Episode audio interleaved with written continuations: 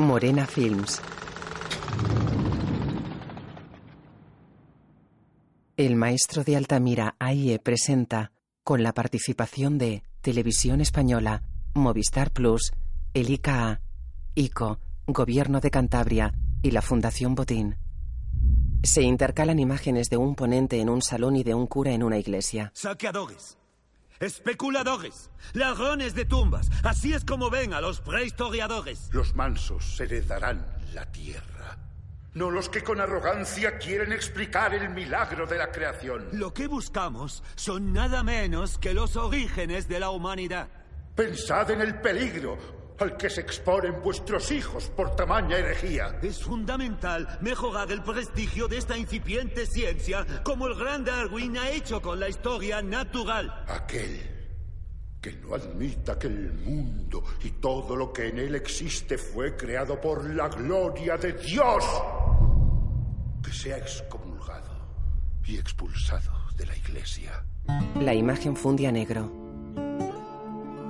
Producida por Lucrecia Botín y Álvaro Longoria para Morena Films en asociación con Fox International Productions. Dirigida por Hugh Hudson. Antonio Banderas. Altamira. En una cueva, una joven mira al techo alumbrándose con un farol. En off. Mi nombre es María Sautuola. Cuando tenía nueve años, mi mundo se hizo pedazos. A pesar de todo, no me arrepiento de lo que hicimos, de lo que descubrimos. Todo empezó cuando papá viajó a París para escuchar a los arqueólogos más importantes de la época. 1878. Papá era investigador y científico, pero sobre todo, un valiente buscador de la verdad. En París. Don Marcelino, lo que vemos son nuestros antepasados primitivos. Estamos a pocos pasos de la cueva. Pensaba en cómo me comportaría yo si mostrase mi casa como un zoo. oh, oh. Deberíamos irnos. La conferencia de Cartayac estará llena. Miraban a personas de color en una réplica de un poblado africano. En la conferencia. Hay que ser rigurosos, metódicos, trabajar científicamente o los sectores reaccionarios nos machacarán. Marcelino y Vilanova aplauden sonrientes. Luego están con Cartayac. Buen discurso, señor Cartayac. Le presento a mi amigo, el señor Sautuola, una gran incorporación en este campo. ¿Otro jesuita? Ah, no, no, no, no, no, señor, un principiante. Un entusiasta, sin prejuicios. Aprendo mucho con su publicación, señor. Es en gente como usted en quien los académicos confiamos. Los aficionados honrados son nuestra infantería. Pero no se deje infectar por su dogma. Se va. Un hombre reparte publicaciones. Por favor, es para usted. Caballero. Marcelino coge una. Vilanova declina. Amanece sobre un paisaje montañoso. Santander, 1878. Marcelino llega en carruaje a una casona rodeada de bosque. Una niña corre hacia él. ¡María! Cogen cajas del carruaje. Eh, cuidado con eso, María. Pero, Coge una sombrerera con una orquídea dentro y se acerca a una mujer. Oh, Marcelino, ¿eso es un sombrero? ¿De París? ah, sí, o sea, no. Gracias. Perdóname, Conchita. Es, Oh. es para mi colección de orquídeas y no ¿Puedo creo que llevármelo sea... a misa? Para que todos vean lo que me ha traído mi marido de París. No, Con María. nos uniremos al ejército de Cartayac. Marcelino, acabas de llegar. ¿Puedo ir? Ahora ya soy lo bastante mayor. Mira lo alta que soy. ¡Quiero ir! Nadie va Sí. a ir a cazar ni se va a alistar. Mira qué bonitos. María, a ensayar. Él muestra unos pájaros. Conchita mira las manos a María. María Justina. Primero ensaya y luego nos vamos. En un amplio y lujoso despacho, Marcelino abre unas puertas que dan al exterior y contempla la frondosa arboleda de la finca.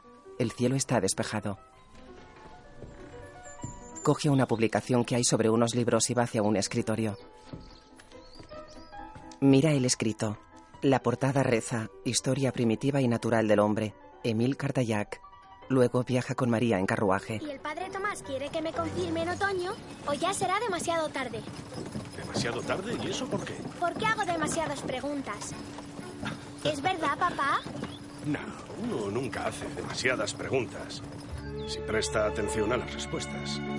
Él ronda los 50 años y es moreno con barba. Luego están parados en un bosque. Ven aquí. Baja a la niña del vehículo y coge una caja con herramientas. Caminan por un sendero. Los primitivos vivieron hace más de 10.000 años. Cuando excavamos, miramos al pasado. Es como un telescopio temporal. Eso es lo que hacemos. Caminan por una cueva. Seguro que este era un buen lugar. Resguardado. ¿Dormían en el barro? Eran unos artesanos muy hábiles. Hacían todo lo que necesitaban. Están sentados. ¿Qué dice el Génesis? Polvo eres y Y en polvo te convertirás. incluso aquí, protegidas de los elementos, solo las cosas más duras sobreviven al tiempo. Piedras, conchas, huesos. Se alumbran con faroles. Escucha. En casa, Esa cueva está llena de barro. recoge la ropa de María. Tus oraciones, señorita. Se va. María se arrodilla junto a su cama. Polvo al polvo y ceniza a las cenizas. Amén. Se mete en la cama y cierra los ojos. Entran sus padres.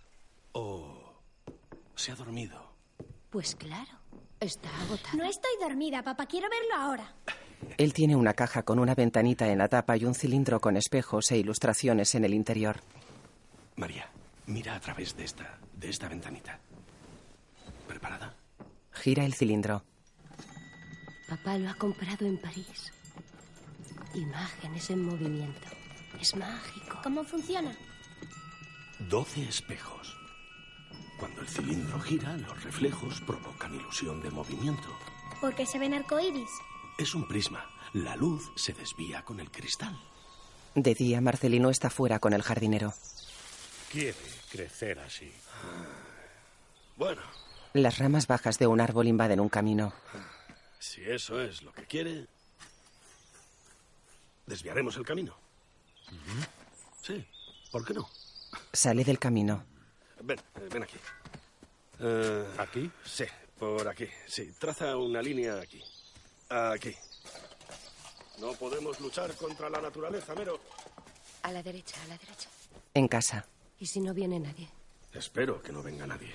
No digas eso. él le ajusta un corsé. Solo quiero mirarte a ti. La marquesa dio su palabra.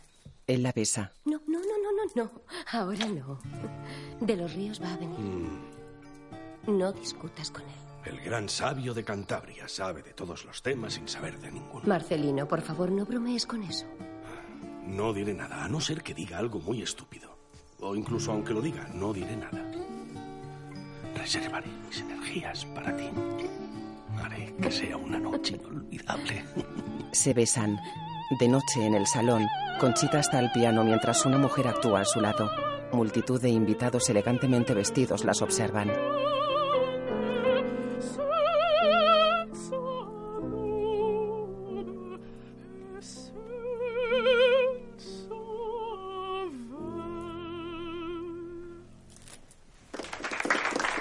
Luego, Conchita pasa con María junto a unos invitados. Señores, está todo preparado. Serán solo unos minutos. Gracias. Buena suerte, señorita. Nuestros antepasados vivieron hace más de 10.000 años, durante la edad de piedra o la era paleolítica. No conocemos la edad del planeta ni cuándo la humanidad. Tonterías. Está calculado con seguridad que la Tierra tiene 18 millones de años. Puede leerlo en mis escritos. Calculado, sí.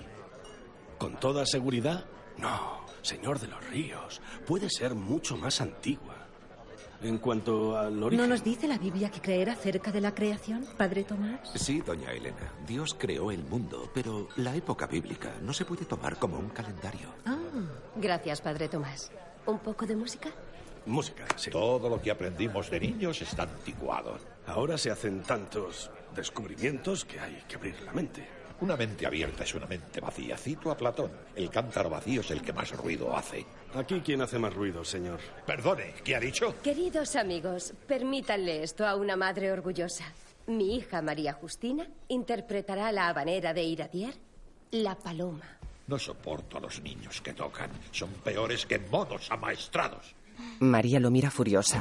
Se levanta del piano y se va. De día baja de un carruaje con sus padres en Santillana del Mar. Y ahora puedo lamentar mi enfado y seguir enfadada? Ya sabes que no puedes. Entonces no me quiero confesar. Eso está mal, María. Llegan dos mujeres. Querida, ¿cómo estás? Hola, Elena. No hagáis caso del señor de los ríos. Seguro que todos le ignoran. ¿Qué quieres decir? Oh, nada importante. Es que va contando que su discusión con don Marcelino fue el gran momento de la noche. Caminan hacia la colegiata de Santa Juliana. Dentro pasan cerca de un joven que restaura un mural. Monsieur Ratier. Monsieur Ratier.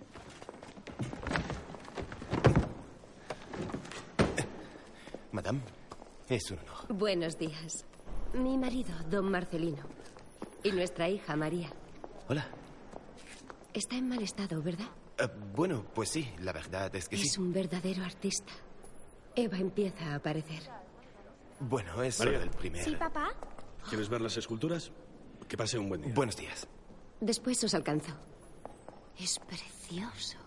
En el claustro. ¿Sabes qué pasa con la ira? Está con María. Es un arma que dispara por la culata. Te duele más a ti que a la persona a quien apuntas. Se acerca a una mujer que rasca el suelo. Perdone. Perdone. ¿Me deja verla?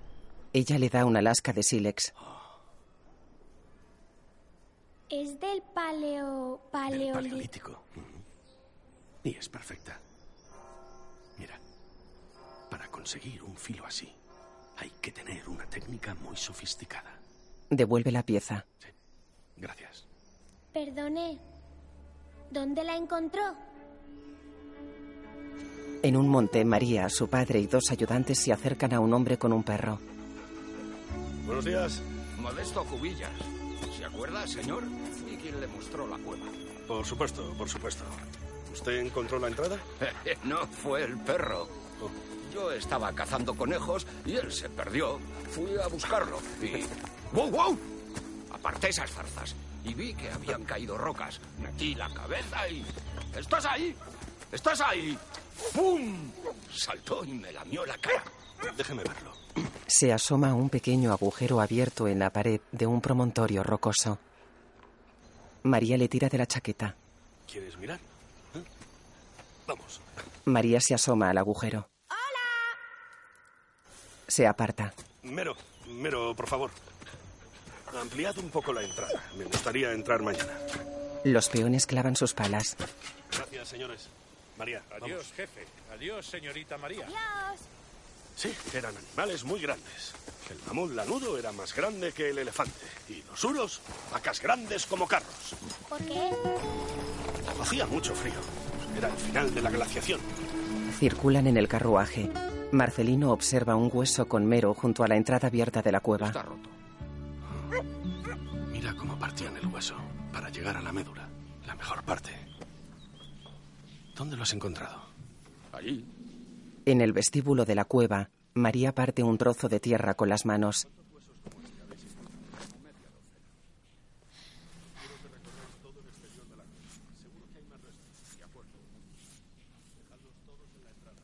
María coge una placa de piedra del suelo. La placa tiene una cabeza de bisonte grabada. María se la guarda en un bolsillo. Coge un farol y camina por el vestíbulo. Tiene el pelo largo y rubio cogido en trenza. Lleva un vestido azul con delantal blanco. Mira alrededor y va hacia el fondo de la sala. Da un traspié pero mantiene el equilibrio. Se interna en una galería.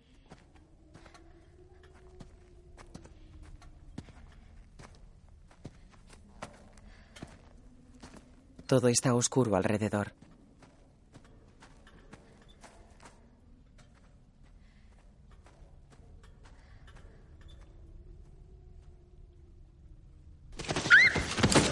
Cae al suelo. Mira extrañada al techo. Se levanta y alumbra con el farol. Sobre una protuberancia del techo hay un bisonte pintado en rojo y negro. María lo mira sonriente.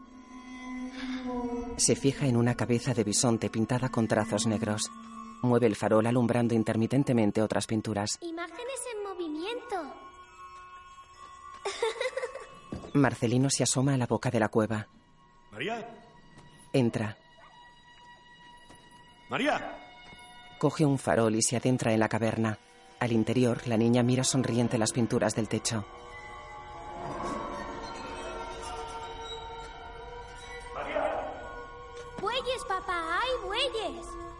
Papá. Dibujos que bailan, Volvamos. papá. Dibujos que Hace bailan. mucho frío aquí. No. ¿Lo ves? Se mueven. ¿Qué pasa, cielo? ¿Qué se mueve? Las piedras. ¿Qué dices? ¿Las piedras parecen bueyes? No, mira. Sautuola levanta su farol y mira impresionado el techo de entre dos y tres metros de altura completamente decorado.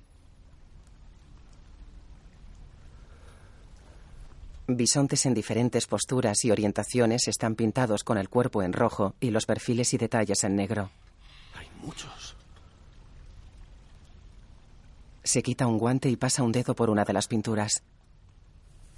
Se mancha el dedo. Está húmedo. Húmedo. Mira impresionado el techo.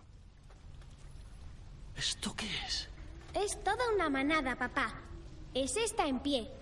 Y, ese no está acabado. ¿Quién los pintó, papá? ¿Fueron los primitivos? No lo sé, María. Ella sonríe y camina alumbrando las pinturas. Los bisontes están representados de perfil. Algunos están realizados sobre protuberancias de la roca que tienen una forma semejante a la de los animales. Entre ellos hay líneas y símbolos pintados en rojo. De noche, María escucha a hurtadillas a sus padres que están en el despacho. ¿Sellada como una tumba?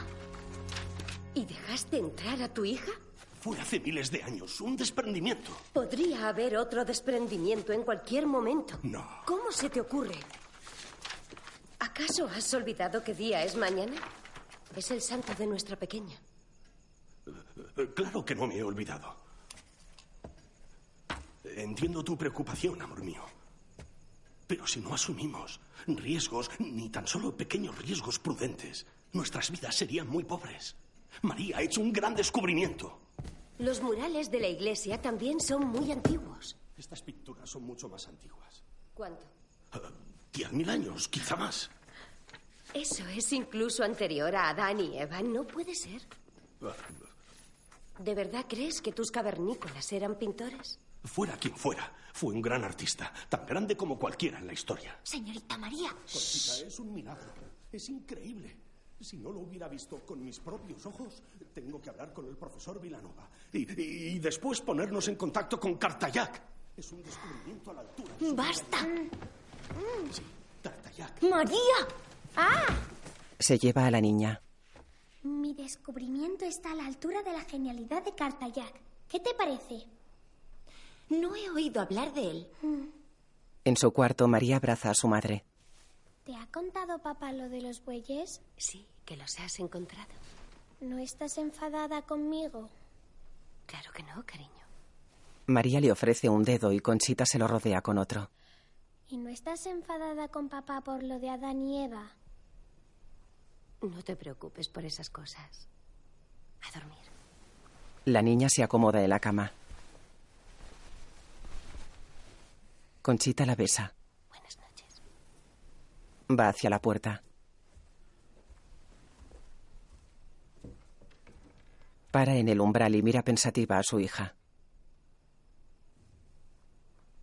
Se va. La placa de piedra con el bisonte grabado está sobre la mesilla. María la coge y la acaricia. La abraza sonriente contra su pecho y cierra los ojos.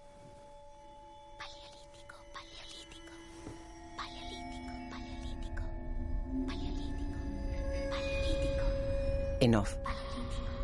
La luz de un farol alumbra las pinturas de la cueva. Una de ellas cobra volumen y se transforma poco a poco en un bisonte real.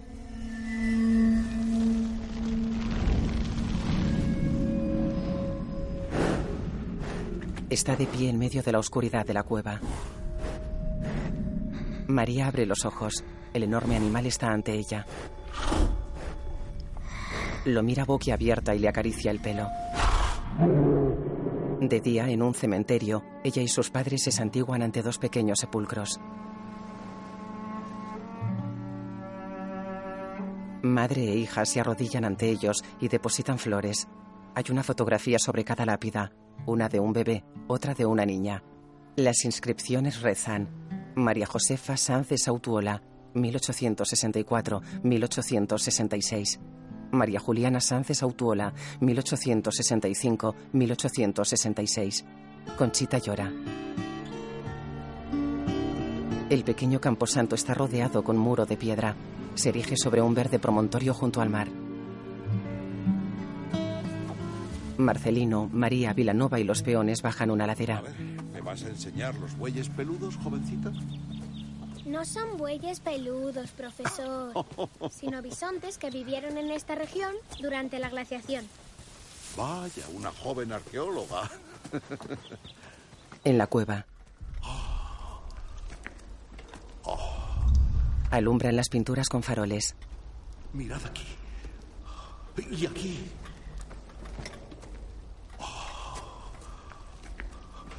Pero mirad esto. Fijaos en su cabeza. Oh, es como si lo hubieran pintado ayer. Me pregunto si la oscuridad de la cueva los ha preservado durante siglos. Es difícil ponerles fechas sin estratos geológicos. La cueva estaba sellada. Y lo más reciente que hemos encontrado es del Paleolítico Superior. 10.000 años, según sus cálculos. Hay tallas y grabados de ese periodo, pero son pequeños, manejables, trabajo de primitivos. No hay nada parecido a esto. Hemos encontrado esta concha. Quizá metían pintura. Estaba en la pared. Se la muestra. Hay trazas de color. ¿Lo ve? Podría ser ocre rojo. Sí, es, es posible. Vilanova sigue mirando las pinturas. Entonces, ¿qué opinan? No había visto nada igual. No creo que nadie lo haya visto. No encaja en absoluto con nuestra idea del hombre prehistórico. Tal vez nuestras ideas estaban equivocadas. Vilanova lo mira sonriente. Luego están ante una multitud en un salón del ayuntamiento. Caballeros, por favor, respeten a nuestro distinguido invitado. Algunos de ustedes habrán visto ya las pruebas de la cueva. Un, un mural polícromo con criaturas extinguidas en condiciones inmaculadas. No hay otro ejemplo de un trabajo paleolítico semejante en ninguna parte. Porque no es paleolítico. De los ríos. Señor, esto es paleolítico. Muestra una punta de sílex. Saca un hacha de piedra pulida. Y esto es paleolítico. Tengo una gran colección que el ayuntamiento está invitado a ver, que ha hecho de la prehistoria mi campo de estudio durante años. Entiendo que se trata de un descubrimiento impactante. O un error absurdo que hará de los cántabros el reír del mundo entero. ¿Puedo preguntarle, señor, cómo explica usted las pinturas? Por supuesto. De los ríos se pone un poco de rapé sobre la mano y lo esnifa. Son la obra de unos esclavos fugitivos de cuando esto era una provincia romana, hace dos mil años. No cabe duda de que esas bestias aún predominaban en su bárbara patria. No hay ni la más mínima prueba que lo respalde. No hay nada en esa cueva que tenga menos de diez mil años. Nada de lo que presenta usted. Pero ¿cómo podemos estar seguros? ¿Cree que falsearía las pruebas? Señor. Caballeros, por favor, dejen acabar a don Marcelino. Conchita está entre el público. Sé que lo que proponemos parece extraordinario. Pero así son los hechos. ¡Son monos con pinceles!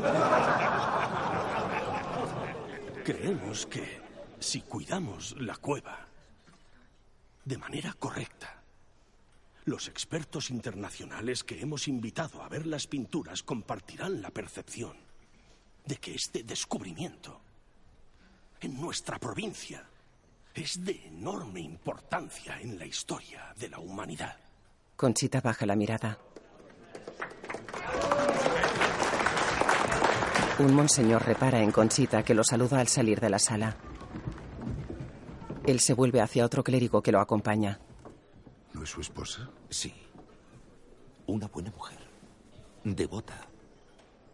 Gran mecenas de nuestra iglesia. Seguro que necesita orientación. Se va. Luego está fuera con De los Ríos. Profesor. Extraordinario, ¿no? Considere esto. A un completo novato le da por la última moda de París y casualmente hace un descubrimiento extraordinario al lado de su casa. ¿No se huele algo raro? El profesor Villanova es amigo de la iglesia. Dejó al descubierto las alocadas conjeturas darwinistas que apoyaban esa teoría. Me sorprende que forme parte de una especulación tan temeraria. Sí, exacto. Solo una cría se sumaría a tamaña santez. Disculpen. Oh, qué listo es mi papá. Disculpen. Padre Tomás, Monseñor, espero que no crean. Gloria, gloria, gloria, mi pequeña. Vendrás a mí. Conchita hace una reverencia. Monseñor se va con el padre Tomás. El matrimonio Sautuola se va en carruaje. En casa, él lee un periódico. Escucha esto. Tablanca escribe. Sautuola parece más interesado en su ensalzamiento personal que en investigar con rigor. A ver, ¿quién es ese tal Tablanca? Su columna es muy famosa. Hace un comentario moral del día a día. Un comentario inmoral. Cada palabra es retorcida. Ella pinta con acuarela. Cartayac no ha contestado. Tal vez no está de acuerdo contigo. Ya. ¿Sabes? Nadie se lo cree hasta que lo ve. Mira fijamente la pintura de Conchita. Por cierto, estaba pensando que podría enviarle pinturas bien ejecutadas. Mis esbozos no son fieles a los colores, al arte. El pintor que tienes trabajando en la iglesia, ¿cómo se llamaba? Paul. Paul. Paul Ratier. ¿Quieres que se lo pregunte? Sí. Ella sonríe. En la colegiata se acerca con María a Monsieur Ratier. Monsieur Ratier, Madame, buenos días. un placer verla. ¿Cómo está nuestra madre Eva? Oh, muy feliz a pesar de haber llevado a la humanidad al desastre. Miran el mural. Me preguntaba si debería rebajarle la sonrisa. Es el momento final de su felicidad con Dios. No se lo arrebate. Ya tengo la respuesta. ¿Le dejan cambiar lo que quiera? María, seguro que Monsieur Ratier sabe lo No. que hace. Es una buena pregunta. A veces la pintura está tan descolorida o agrietada que cuesta saber qué se pretendía. Mire esto, la comisura de sus labios. ¿Es un labio curvado o una grieta? Pero estaría cambiando la historia. Bueno, mejorándola un poco. Quería ver al padre Tomás, creo que está en la sacristía. No, es a usted a quien quería ver. Él la mira extrañado. ¿A mí? En el claustro. Es muy guapo. María Justina. Están solas. ¿Qué? Es un hecho, mamá. No hay que tener miedo a los hechos probados. Una dama debería evitarlos siempre que le sea posible. Lo contrario sería impropio. ¿Sabías que los gusanos excavan hasta dos metros bajo tierra? Vaya, ¿en serio? Es lo que dice el señor Darwin. ¿Te lo ha contado tu padre? Solo lo de los gusanos. No me cuenta nada sobre la evolución ni esas cosas sobre las que os peleáis. Espérame aquí. María obedece. Luego Conchita pasea con el monseñor. La Biblia habla claramente de Adán y Eva. Correcto. ¿Y quién te dio capacidad de razonamiento? Dios. Entonces, ¿cómo pueden chocar? Que la fe y la razón no concuerden no es muy importante. El Santo Padre nos dice que las falsas opiniones le arrebatan el lugar a la auténtica verdad. Pienso en Galileo y en el castigo que la Iglesia le infligió. Ahora sabemos que fue un error. Más o menos, más o menos. Galileo reveló las obras del divino universo. Pero para los darwinistas no existe la divinidad. No hay lugar para la humanidad, ni para la creación solo, para la obra aleatoria de una naturaleza pobremente descrita por la ciencia. Pero ya que ahora comprendemos más, ¿no habría también que demostrar nuestras verdades? Querida, no se trata de la órbita del Sol o de la Tierra. Es el hombre que enfrenta su débil intelecto a la majestad de Dios. El racionalismo quiere destruir las bases más profundas de la sociedad humana. Amor, honor, familia no se entenderían en un mundo puramente racional. Me preocupa, María. Mi marido interfiere mucho en su educación. Hija mía, comparto tu preocupación María espera en un lateral del claustro. profundamente. Van hacia la niña. En la cueva, Marcelino compara su mano con otra más pequeña dibujada en una pared. Escribe en su despacho. En la iglesia, María se mira la mano en catequesis. ¿Quién creó el mundo? Dios creó el mundo. ¿Quién es Dios? Dios es el creador del cielo y de la tierra y de todas las cosas. ¿Qué es el hombre? El hombre es una criatura compuesta de cuerpo y alma hecha imagen y semejanza de Dios. ¿Por qué Dios te creó, María? Dios me creó para conocerle, para amarle y para servirle en este mundo. ¿Y Dios quiere que le sirvas estando distraída? ¿Sin prestar atención? No, padre. No, no lo quiere. Admiro mucho su creación, padre. ¿Sabía que los mismos huesos que tenemos en las manos los tienen los delfines y los murciélagos? ¿No es maravilloso? El padre Tomás pone a María de cara a la pared en una esquina. ¿Quién creó el mundo? Dios creó el mundo. ¿Quién es Dios? El sol brilla sobre la frondosa finca de los Autuola. Mero lleva a María en una carretilla. Paran en la ampliación del camino. ¿Te ha gustado? Casa, Conchita está al piano. Marcelino está con Vilanova. No me gusta. ¿Su mujer? A mí me suena bien. Scarlatti. Para días de confrontación. Pero Wagner es el peor. Es mejor no estar aquí. Gracias por avisar. Un cuenco. Un disco. Le da una piedra aplanada con un rehundido central. Vamos a tiendas. Se la devuelve. Están en el despacho. María corre por el bosque. Lleva el vestido azul y el delantal blanco. En la entrada de la cueva hay una puerta metálica abierta. Dentro, María compara su mano con las que están pintadas en negativo en la pared. Son más grandes. Se acerca a Ratier que dibuja los bisontes recostado en el suelo. Se sienta junto a él y mira uno de los bisontes del techo. Paleolítico, paleolítico. Mira impresionada cómo el bisonte se transforma en uno real. La niña se pega a Ratier que sigue dibujando.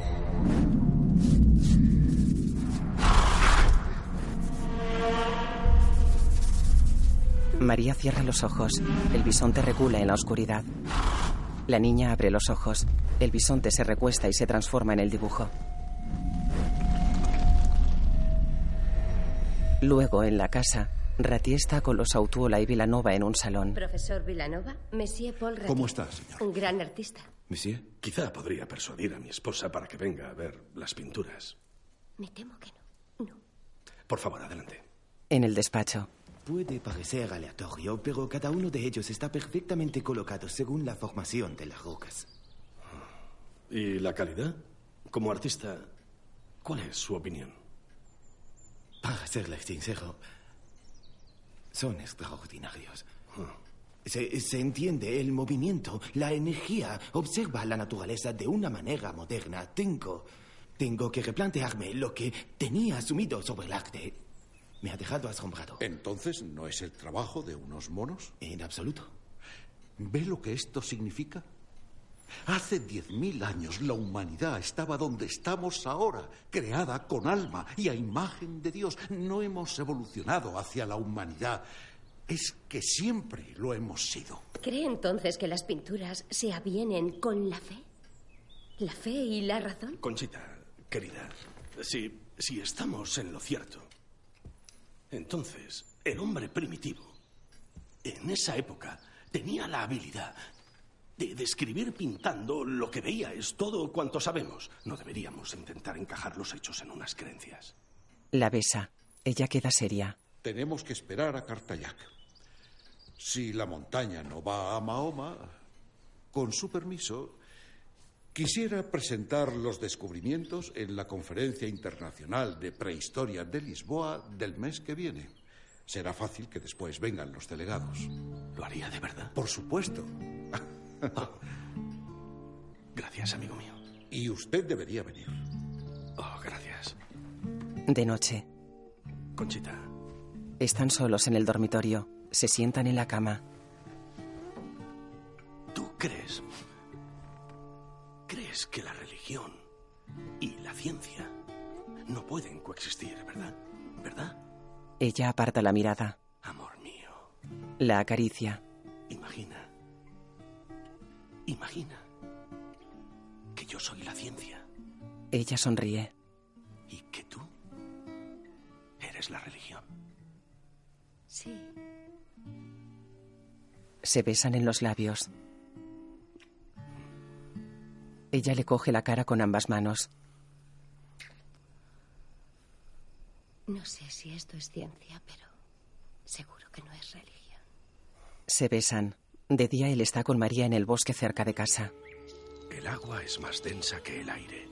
Por eso cuando la luz atraviesa una gota, se dobla, los colores se dividen y vemos un arco iris.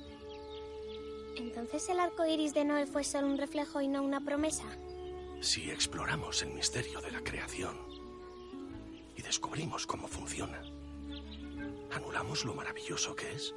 Ya sabes que una pieza musical está hecha de notas, acordes, compases y silencios, pero esto no impide que suene bien o que inspire ideas bonitas. Lo impide cuando me toca aprenderlo. Cariño. Ha llegado esto por mensajero. Es de carta ya. Conchita le da una carta. Ábrela, papá, ábrela. Por favor. Marcelino lee la carta.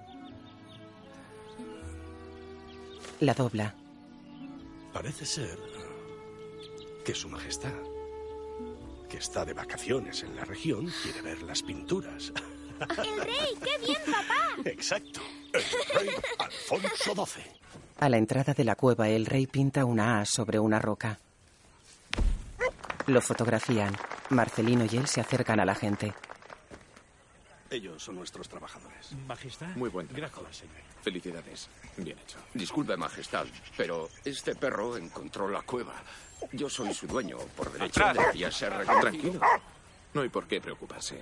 Solo es un perro ovejero. Ahora un perro ovejero real. Un perro, sí. El descubrimiento fue cosa del azar, de los ríos, su más humilde servidor. Se inclina. Como sabrá su majestad, he hecho muchos descubrimientos importantes en esta región. Marquesa. El rey se aleja de él. Señor, ella es mi esposa, María Conchita. Señora Sautuela, su marido ha dado a España algo de lo que estar orgullosos. El mundo entero debe saberlo. Gracias, señor. Y tú debes de ser la pequeña que encontró los bueyes. Bravo. Una fotografía. Vengan. Posa con los Autuola. Don Marcelino, felicidades de nuevo por tan gran descubrimiento. ¡Dios salve al rey! ¡Dios salve al rey! De noche en casa de los Autuola, Conchita está al piano en el salón lleno de invitados. Marcelino está con María en el despacho. Estaba pensando que antes era nuestro secreto. Cuando vayas a Lisboa y se lo cuentes a Cartayac, lo sabrá todo el mundo. Bueno, pero está bien compartir el conocimiento, ¿no crees? Sí. Ella está sentada sobre sus rodillas. Escucha, María. Cuando visité la cueva por primera vez, no vi nada. Cuando volví, los dos descubrimos el bisonte. Bien, ¿cuál fue la diferencia? Mm, ¿Fuiste a París y aprendiste del señor Cartayac? No. La diferencia fue que tú estabas allí. Miraste sin prejuicios.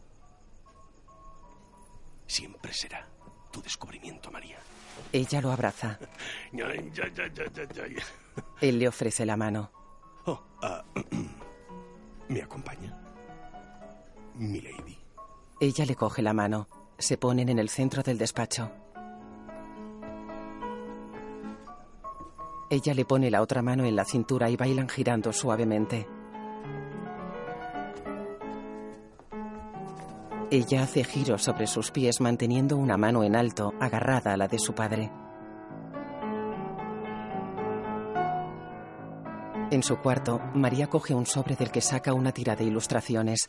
En ellas, un hombre vestido con pieles dibuja un bisonte.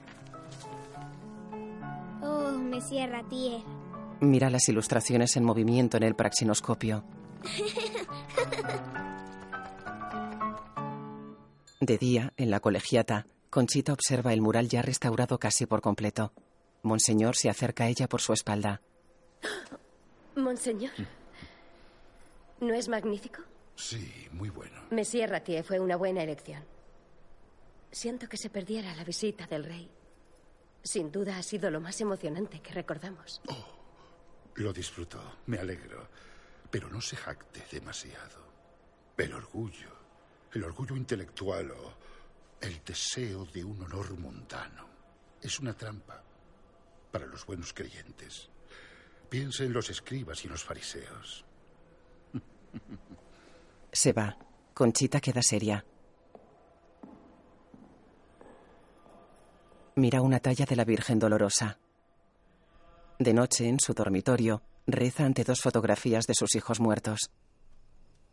Marcelino le muestra una chaqueta. ¿Te parece bien para ir a Lisboa la semana que viene? ¿Aún tienes que ir? ¿Cómo? Ya ha venido el rey.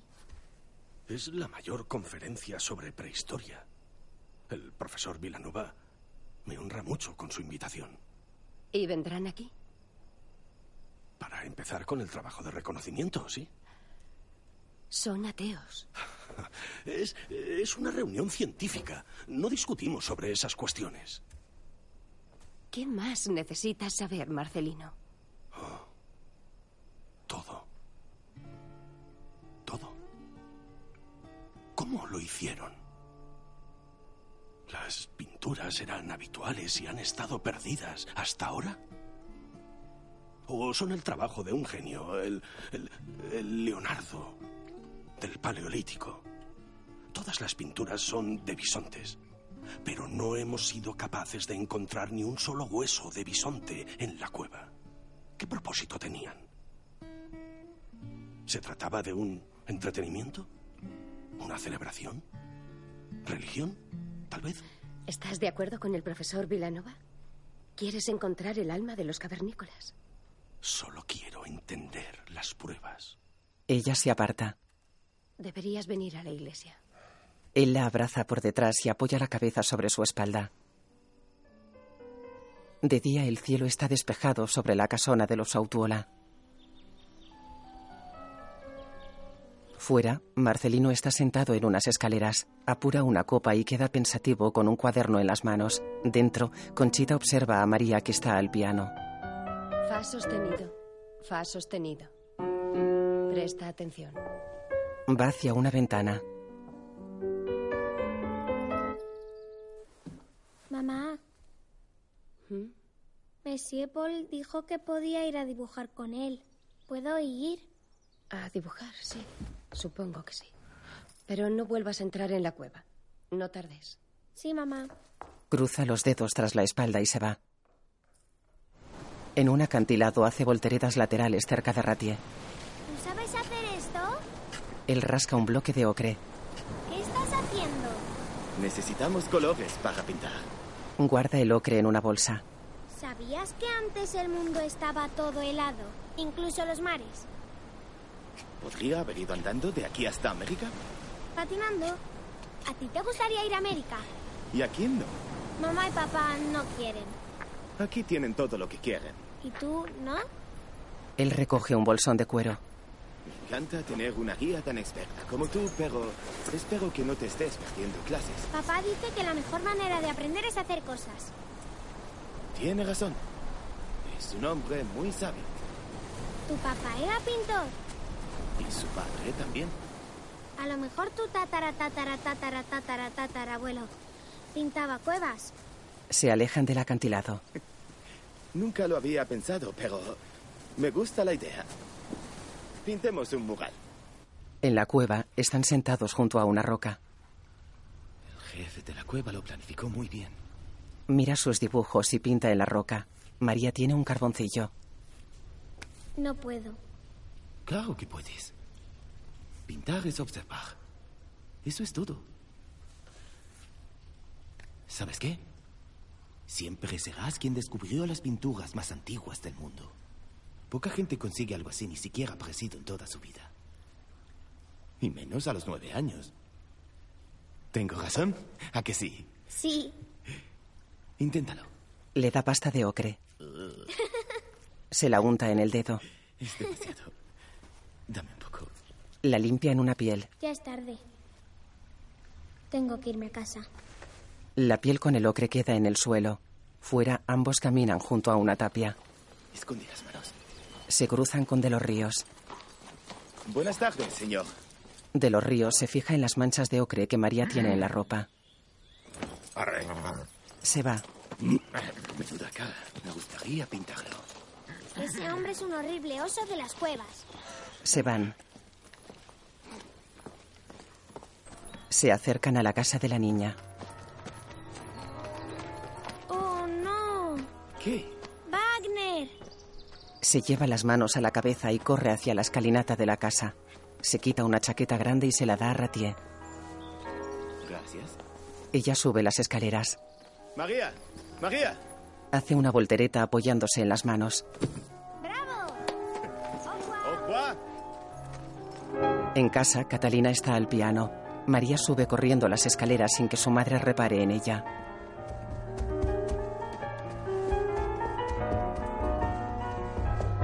Catalina está seria. Junto a sus pies hay un periódico encima de un dibujo de un bisonte de Ratier. De noche, Marcelino fuma un cigarrillo sentado en la escalinata. La portada del periódico reza, blasfemia, Altamira ataca a la iglesia. Marcelino se frota la cara con aspecto cansado. De día, Conchita camina por el pueblo junto a Elena. Ambas llevan sombrilla. María la sigue a poca distancia. ¿Qué es lo que me han contado? Que tu marido no cree en la Biblia. Que utiliza las pinturas para hacer daño a la iglesia. De eso nada. No piensa así, Elena. Caminan por la colegiata. Te lo digo para que no te coja desprevenida. Padre Tomás, Qué bien que haya venido, hija mía. siempre vengo, padre. Monseñor, trae un mensaje especial del obispo. Visto el reciente alboroto. Sí. ¿Su marido vendrá? Se está preparando para mostrar sus descubrimientos a los expertos. El padre queda extrañado. Para mayor gloria de Dios. En misa. El Señor nos libre de aquellos que caen al abismo del materialismo y del ateísmo. Su labor es destruir los pilares más profundos de la sociedad humana. Llaman a las divinas escrituras mitología. Niegan el virgen nacimiento. Atacan a la sagrada familia. Pensad en el peligro al que se exponen vuestros hijos por tamaña herejía.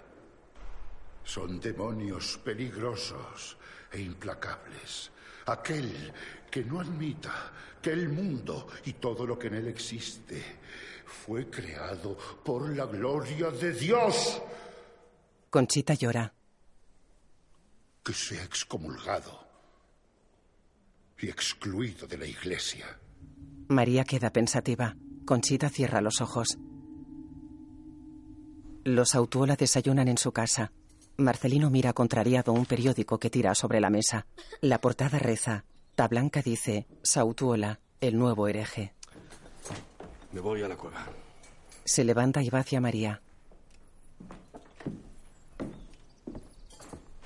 La besa en la frente. Se acerca a Conchita y le pone la mano sobre el hombro. Ella mira fijamente hacia la mesa. Él se va. Los primitivos no tuvieron una vida fácil. Nadie tiene una vida fácil, María. Marcelino circula en carruaje por un camino. María corre por el bosque. Su padre está con Ratier junto a la cueva. De los ríos llega con un hombre. Los estábamos esperando. Harley, a su servicio. Se dan la mano. Sautola. ¿Viene de parte de Monsieur Cartayac? Oh, sí. Bienvenidos. Son muy, muy bienvenidos. Va de camino a Lisboa, a la conferencia. Es él. Ratier. En una cartera, de los ríos lleva la piel manchada con ocre. Por favor, eh, ¿quiere entrar? Eh, Será un gran placer enseñarle la cueva. Preferiría verla por mí mismo, si me permite. Muestra un maletín de piel. Como usted desee, sí. Eh, Sí, por favor. Oh, Le hará falta esto. Le da un farol. Ah, claro. Arley de los ríos entran en la cueva. Ratier queda pensativo. Se fijó en el trozo de piel. María observa a distancia entre unos árboles.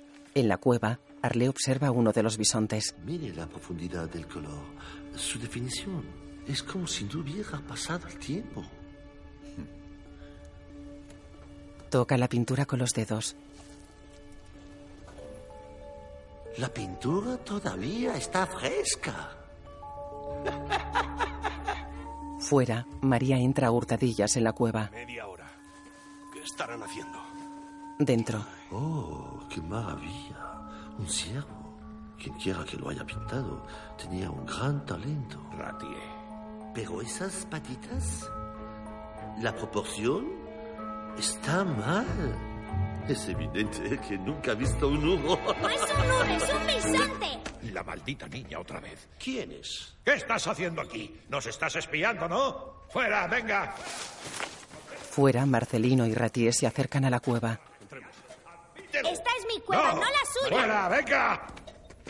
María, ¿qué estás? Típica santez de un chalado. Dejar que una niña juegue aquí dentro. La niña hizo el descubrimiento, mientras que a usted, señor, nadie le ha invitado. Llévese su maliciosa opinión de aquí. ¡Fuera! Lo mira fijamente. De los ríos se va. Es un mentiroso y el otro un idiota que no sabe nada. María, basta. Es una visita muy importante y tenemos que comportarnos de manera científica. Eh, Señor, por favor. Pero no lo comprenden, papá. fuera, por favor. No lo comprenden. Ven, A Arle se le cae el maletín. cállese. Déjeme mostrarle el resto de la cueva, por favor. Señor. Arle se va. María mira las pinturas. Una de las pinturas se transforma en un bisonte real. Una manada de bisontes corre por la cueva en penumbra. De noche, descarga una tormenta. Marcelino y María llegan a casa en carruaje. ¿Qué ha pasado? ¿Dónde estabais? Marcelino coge a su hija en brazos. María, cariño, ¿te encuentras bien? En su cuarto, María se agita en la cama con los ojos cerrados. La manada de bisontes sale de la cueva. Conchita pone un paño en la frente a la niña. Decenas de bisontes corren hacia la casa.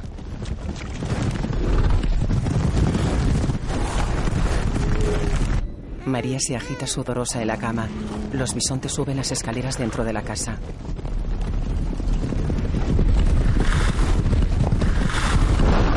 La puerta del cuarto de la niña tiembla. Un bisonte corre hacia su cama. María, Conchita le enjuga el sudor con un paño. Fuera, Marcelino está arrodillado junto a un árbol. Mira serio las ventanas con luz de la casa.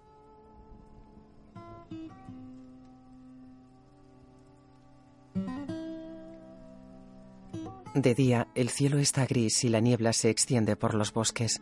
En la casa, María duerme pálida en su cama. Conchita, Elena, una sirvienta y el padre Tomás están junto a ella.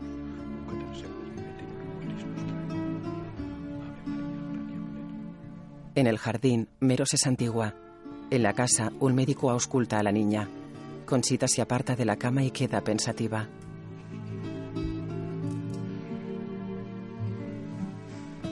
Se va. En las escaleras se encuentra con Marcelino.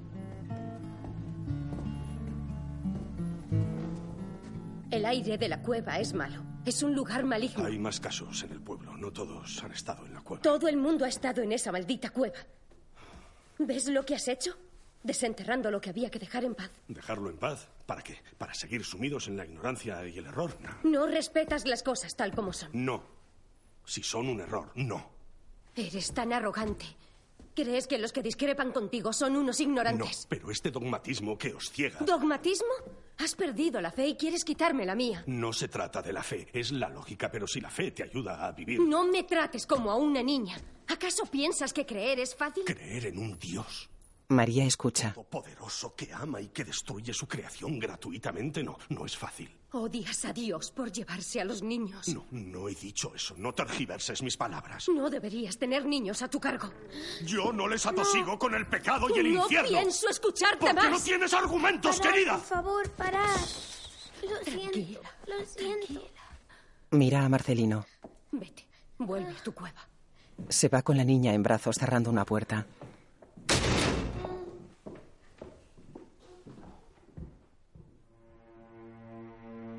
Llueve. Marcelino carga una gran carpeta en el carruaje. Repara en Conchita que le observa desde una ventana. Él queda pensativo. Se sienta en el pescante junto al cochero y se alejan cubiertos con un paraguas. Conchita lo sigue con la mirada. La luz del sol se filtra entre las nubes. En Lisboa, multitud de hombres entran en un gran edificio de piedra. Dentro, Marcelino se acerca a Vilanova, que está en unas escaleras en las que hay varias ilustraciones de los bisontes. Profesor, Marcelino, ¿no sería mejor mostrarlos en la conferencia? me han dicho que hay cierta resistencia. La idea de unas pinturas tan antiguas es difícil de asimilar. Van a causar sensación. Estimados colegas, En una biblioteca llena de gente. Hay muchos expertos distinguidos. Tal vez en España no podamos igualar la eminencia de Francia, pero el buen señor nos ha bendecido con un descubrimiento milagroso. A partir de hoy habrá que volver a construir de nuevo la historia de la humanidad. Cartayac está con Arle. Este, este descubrimiento desafía a mis propias creencias. Pero no me corresponde a mí exponerles los descubrimientos. Aún no lo conocen, pero seguro que pronto será conocido en todo el mundo. Señores, don Marcelino Sautuola. Marcelino, adelante. Lo siento mucho, será mejor que lo hagas tú. Lo. Marcelino se sube a un podio. Gracias, eh, profesor Vilanova. Yo... eh, Caballeros, eh, para mí es un grandísimo honor. Eh, solo soy un simple soldado, pero aquí me tienen, dirigiéndome a los generales. En la colegiata de Santa Juliana, Conchita asiste a misa. Monseñor alza el cáliz y se arrodilla. Fuera, Conchita y Monseñor hablan caminando entre árboles. En Lisboa, Parece bastante plausible sugerir que estas extraordinarias pinturas, que quizá representen a animales nunca vistos en la zona desde la última glaciación, que estas obras maestras daten de ese mismo periodo.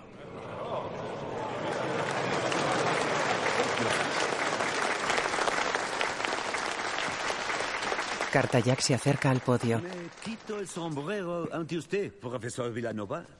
Nos ha asombrado. No culpo a Monsieur Sautuola, un simple aficionado, por su fracaso en la comprensión de los principios básicos de nuestra ciencia. No esperamos milagros. ¿Ya desaparecieron en la ilustración? Ya tenemos bien estudiado al hombre prehistórico. Y debo informarle, señor, de que en estos estudios no hay prueba alguna de murales, ni siquiera dibujos sencillos. Por eso le instamos a visitar la cueva. Nosotros también nos asombramos Es mucho. imposible de- que unos primitivos con cerebro rudimentario pudieran crear trabajos tan elaborados. ¿Niega la evolución, señor? Claro que no. Pero si hay pruebas que Muéstrame esas pruebas que cambian la prehistoria tal como nosotros, pobres ilusos, la entendemos. Es lo que pretendemos. Todo está allí, en la cueva. Pero un, un momento. Esto puede ver el mismo animal, en el mismo estilo, en una piedra pequeña que encontramos en la No cueva. hablamos de obras portátiles, sino de un fresco pintado por un Miguel Ángel paleolítico. O tal vez una tribu entera llena de Miguel Ángeles. No admite pruebas que desafíen su preciosa teoría y eso no es hacer buena ciencia. Este es un asunto muy serio. Monsieur Arlet examinó las pinturas y determinó que solo son burdas falsificaciones. Monsieur Arlet declara que no se podrían haber hecho sin luz artificial y que no hay marcas de hollín en el techo como hubiera sucedido al usar antorchas primitivas. Es más, en las pinturas antiguas en roca el pigmento entra en la piedra, pero en este caso está en la superficie y sigue fresca. A veces el pigmento está por encima de una capa de calcita. Y en algunos casos está por debajo de la ¡La calcita. prueba! Esta es la prueba encontrada en el lugar. Pintura fresca. Arle saca la piel. No, por favor, ese no es el caso. Por favor, de acuerdo que la frescura de la pintura es un hecho sorprendente, pero consideren que la cueva estuvo cerrada durante miles de años, quizá decenas de Vieron a miles. su pintor pintando en la cueva de Altamira. ¿Lo niega? No tengo ni idea de qué está hablando, señor. Señor, no puede taparse los ojos. Va contra la ciencia, contra la verdad. Monsieur Cartallá, puede ser el descubrimiento de nuestra era. Ni siquiera va a ir a verlo. Señor, Ya sé que me encontraré, señor. Es un falsificador.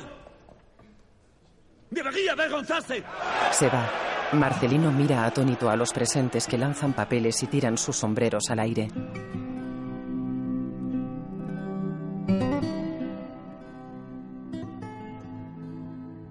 La gente se va. Marcelino y Vilanova observan impresionados.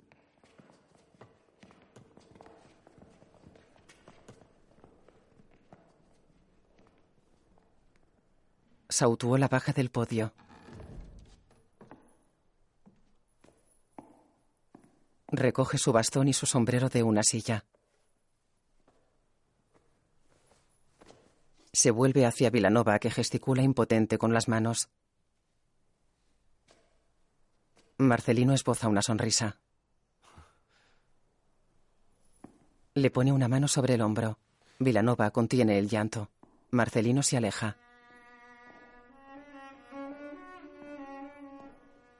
Para y mira alrededor. Se va. Sale del edificio y queda cabizbajo. En la entrada hay un cartel que anuncia el noveno Congreso Internacional de Antropología y Arqueología. Baja despacio la escalinata de acceso.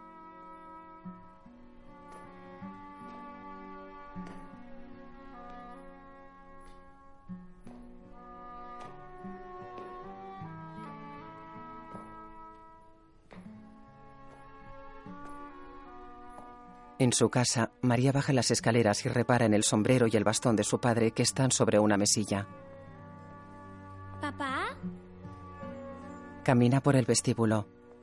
Repara en un periódico cuya portada reza Altamira, revelación impactante. Coge otro periódico, Fraude contra la humanidad.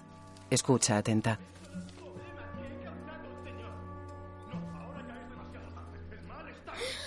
has dejado un rastro terrible. Eran estudios técnicos. No pensé que podría acabar así. Parece que trabajes para él. Están en el despacho. Todos sus argumentos. Menos la luz. La luz. No lo... No entiendo. ¿Por qué no hay marcas de hollín? María se acerca a Conchita que está al piano y le tira de la ropa.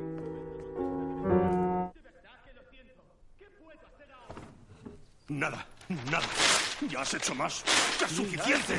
¿Pero qué está haciendo? No, pero... ¡Por favor, suéltame! ¡Por favor! ¿Qué No, señor, no tiene por qué decir todo lo que ha pasado. Ya es suficiente. le pediste. Yo quise pintar allí. Yo enojé al oso de la cueva. Encontré el bisonte. Todo es culpa mía. Le odias porque él quiere a mamá. La miran impresionados. María. La niña y su padre se aguantan la mirada. A tu habitación. Ella lo mira fijamente. A tu habitación ya. La odio. Odio tu cueva. Desearía no haberla visto nunca. Se va. Se aleja corriendo de la casa. Te odio, te odio, te odio. Entra en un cobertizo. María. Se aleja de la casa. María. Mira alrededor en el jardín. Se quita furioso el cuello duro de la camisa y la corbata. Los tira al suelo. En el cobertizo, María está acurrucada junto a una mesa a la que da manotazos. Fuera, su padre golpea un árbol. María escucha inquieta. Tras las ventanas del cobertizo pasa una manada de bisontes. Varios objetos caen de un estante. La puerta se abre. Un bisonte camina por el exterior cubierto de nieve. María va despacio hacia la puerta.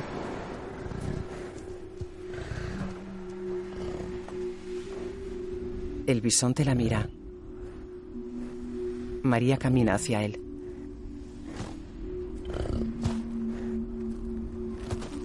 Para a unos metros y levanta la mano. El bisonte aparta la mirada. El animal va hacia el resto de la manada. Los bisontes se alejan corriendo por el paisaje nevado. María está de pie junto al cobertizo. No hay nieve.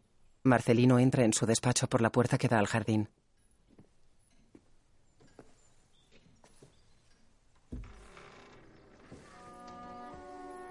Cierra la puerta y queda apoyado en ella.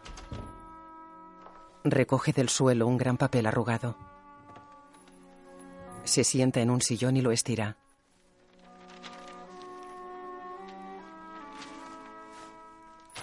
Lo alisa con las manos. Tiene dibujos de bisontes de ratie. Se reclina en el sillón y queda con la mirada perdida y aspecto cansado. De noche, Catalina está sentada en la colegiata. Ratier llega cargado con su bolsón de cuero y la mira extrañado. Ella se levanta. Él coge una maleta del suelo y se sientan juntos. Ratier deja su bolso en el suelo. Lo siento mucho. Madame, he conocido a falsificadores y gente que encarga falsificaciones. Es algo inevitable en mi trabajo. Sé que tú no. Sí, pero siempre se falsifican obras esperadas, una de una serie u obras ya existentes. Así el mercado las demanda. Pero nadie falsificaría nunca algo tan original, tan improbable como el bisonte de Altamira. A ella se le humedecen los ojos. Le coge una mano. Gracias, Paul. Eres un buen hombre. Él la mira fijamente. Se levanta y se aleja. Él es un buen hombre. Un visionario. El tipo de hombre que siempre despierta la envidia del hombre pequeño. Ella esboza una sonrisa. Él se levanta y la mira fijamente. Ella se va.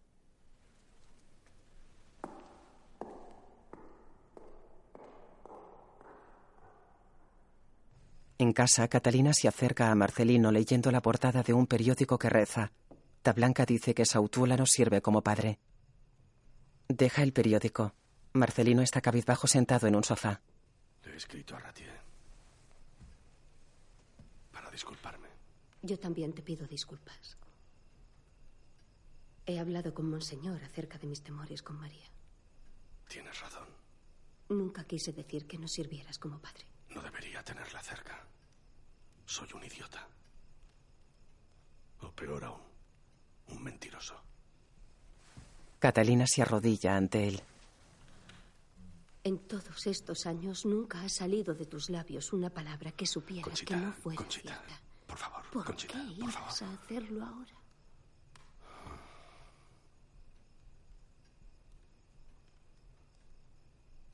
Para conseguir hacerme un nombre. Para que los otros prehistoriadores parecieran idiotas. Para conseguir la gloria para España. España. Tan bonita y tan injusta. Contiene el llanto. Hacer ver que un descubrimiento tan importante podía ser obra de un simple español. Sé que ninguno de esos puede ser el motivo. Conchita creía en la ciencia con dogmática fe, olvidando que está hecha por el hombre, a su propia imagen.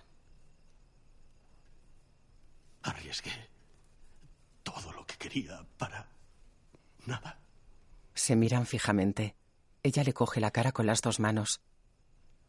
Perdóname. Catalina sonríe y le besa en la frente. Lo abraza. De día, ella y María montan en el carruaje. ¿A dónde vamos? A confesarnos. ¿Es que has pecado? A la ciudad, por favor. Se van. En una iglesia, Conchita está arrodillada ante un confesonario. Perdóneme, padre, porque he pecado. Hace dos días de mi última confesión. Desde entonces he descubierto su traición, padre. O debería decir señor da Blanca. Debería darle vergüenza. Se aleja. Monseñor sale del confesonario y le agarra un brazo. ¿Cómo se atreve a acusarme? Usted escuchó mis confidencias y las usó contra mi marido. Eso es traición. No hablamos bajo secreto de confesión. Usted y sus normas tergiversó mis palabras acusándolo de pervertir la mente de una niña. Lo que hace su marido es revolucionar mentes irreflexivas para que duden de la iglesia. Su cueva oscurece la luz pura de la razón divina por una turbia casualidad. Ya he leído sus artículos, Monseñor Tablanca. Me da igual volverlos a oír por muy bien que se exprese. Mi labor es proteger la fe de la iglesia. Y la mía es deberme a mi marido, quien no tiene un ápice de falsedad. Antepone su marido a Dios. A Dios no. Lo antepongo a usted. Él le coge la mano. Debería confesarse, hija mía, antes de hundirse más en el error. Ella se aparta. Confesarme a usted, Monseñor, para leerlo en el periódico de mañana. Va hacia María y se marcha con ella. Monseñor entra en una capilla. Se santigua ante una talla de Cristo y se apoya en el altar. Conchita y María salen de la iglesia. Mamá, a lo mejor tienes fiebre. No, estoy fría. Ni una palabra a papá. La niña asiente. Se dan la mano y se alejan.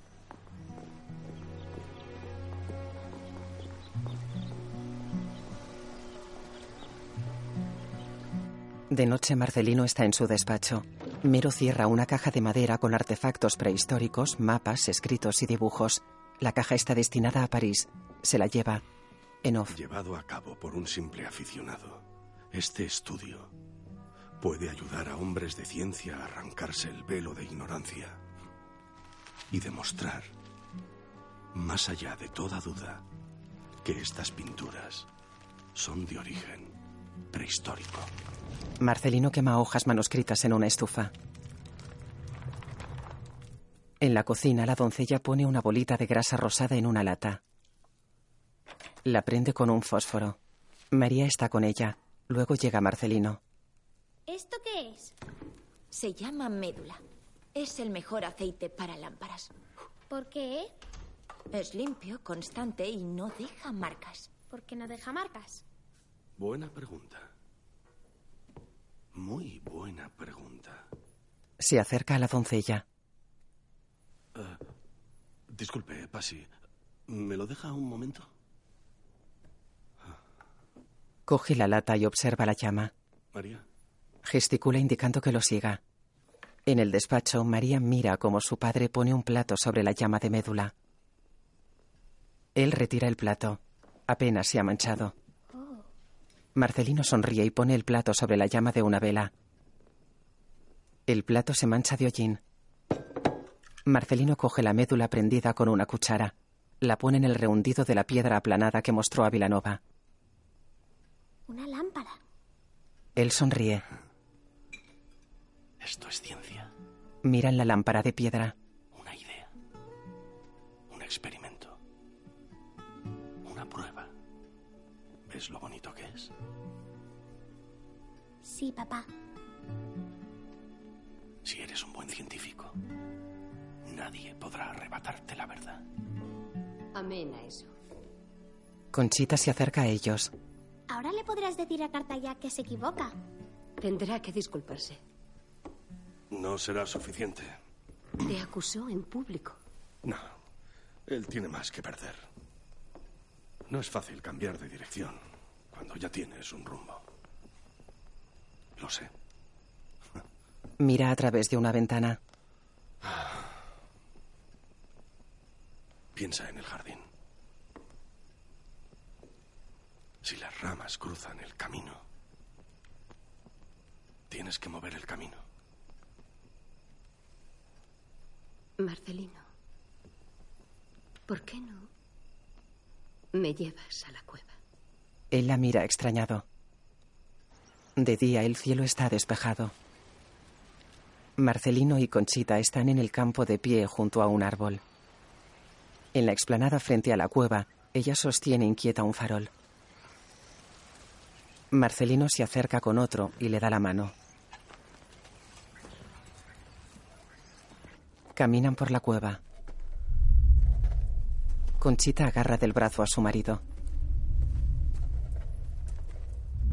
Avanzan por una galería. Entran agachados en la sala de los polícromos. Avanzan despacio.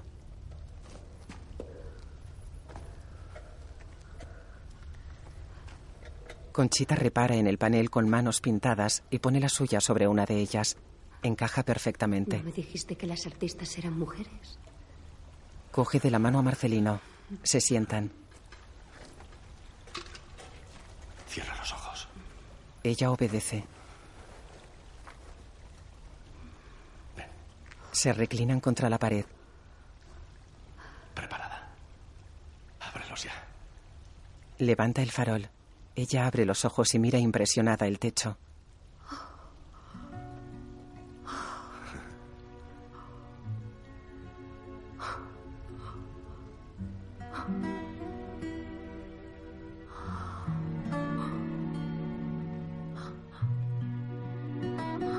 Conchita se tapa la boca con la mano. Él sonríe mientras alumbra el techo.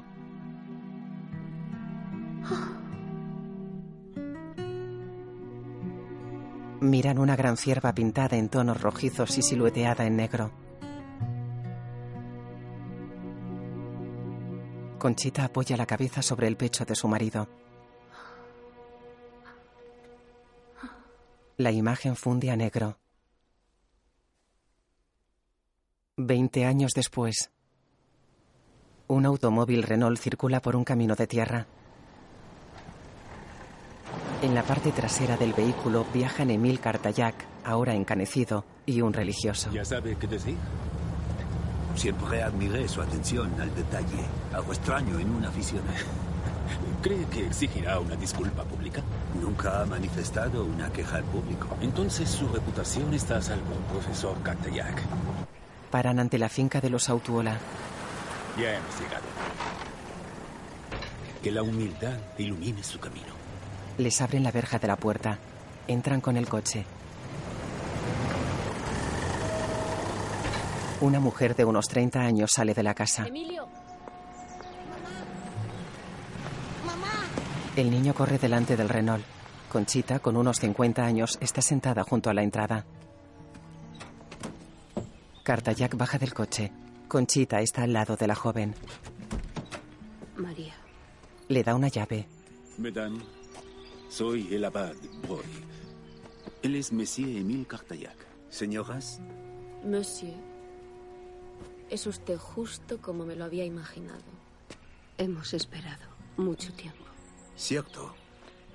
Debería haber venido hace tiempo. Hace una seña a Braille. El señor Sautola habrá oído hablar de las pinturas descubiertas en la Dordogne el pasado año. No hay duda alguna sobre su antigüedad. Estaban cubiertas por capas de tierra de más de 10.000 años. Y eso es lo que los trae a nuestra casa. Veinte años después de arruinar el buen nombre de mi marido. De todo corazón, me gustaría enmendar la injusticia que cometí con él. ¿Puedo disculparme en persona? María y Conchita se miran. Papá. Está aquí. En un cementerio. Cartayac. Braille, Cartayac, María y Conchita están ante el sepulcro de Marcelino. La inscripción de la lápida reza Marcelino Sánchez Autuola y Pedrueca, 1831-1888. Cartayac se quita el sombrero. No se lo puede decir a mi marido, sí. Dígaselo al mundo. María llora. En la explanada ante la cueva, María se aleja de los demás junto a Mero. Por favor, Mero. Mero saca un machete y se aleja. Cartayac y el abate Braille esperan cerca de María, que saca la llave de un bolsillo.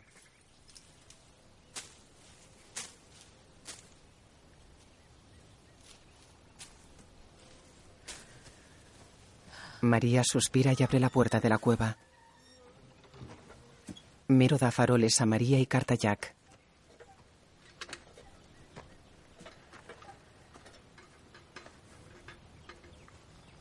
Adelante, caballeros. Cartayac se vuelve hacia Braille, que asiente. Ambos entran despacio en la cueva.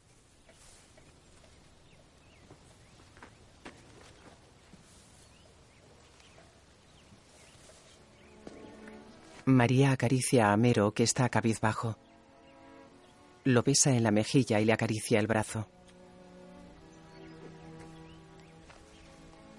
Entra en la cueva.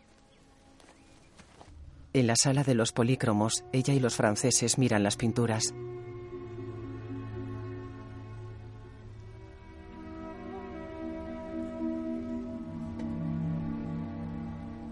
Cartayac acerca tembloroso la mano a uno de los bisontes. Lo toca. Mira impresionado a Braille.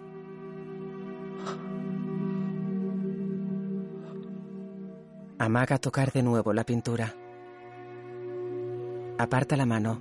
María observa con lágrimas en los ojos.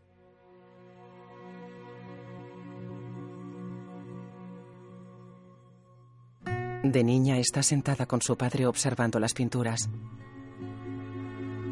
Se miran sonrientes y contemplan el techo. Él sostiene en alto un farol.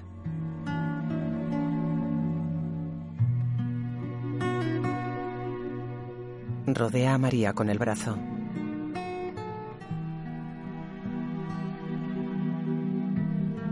Aparecen carteles en letra blanca sobre imágenes de la cueva. Después de Altamira todo es decadencia. No hemos inventado nada. Pablo Picasso. Las técnicas modernas datan las pinturas en 35.000 años, más antiguas incluso de lo que creía Marcelino Sautuola. En off. Durante los años posteriores al descubrimiento, mi padre y toda mi familia nos sumimos en una gran tristeza, mientras la humillación y el rechazo público llegaban tras las injustas acusaciones de falsificación. Mi padre murió en 1889. Trece años más tarde, en 1902, después del descubrimiento de varias cuevas en Francia, Émile Cartayac visitó Altamira y publicó su famosa disculpa, Mea culpa de un septic, reconociendo sus errores, la honestidad de Marcelino Sánchez Autuola y la autenticidad y antigüedad de las pinturas. Su honor fue al fin restablecido. La cámara recorre el techo de la cueva suavemente iluminado por luz anaranjada.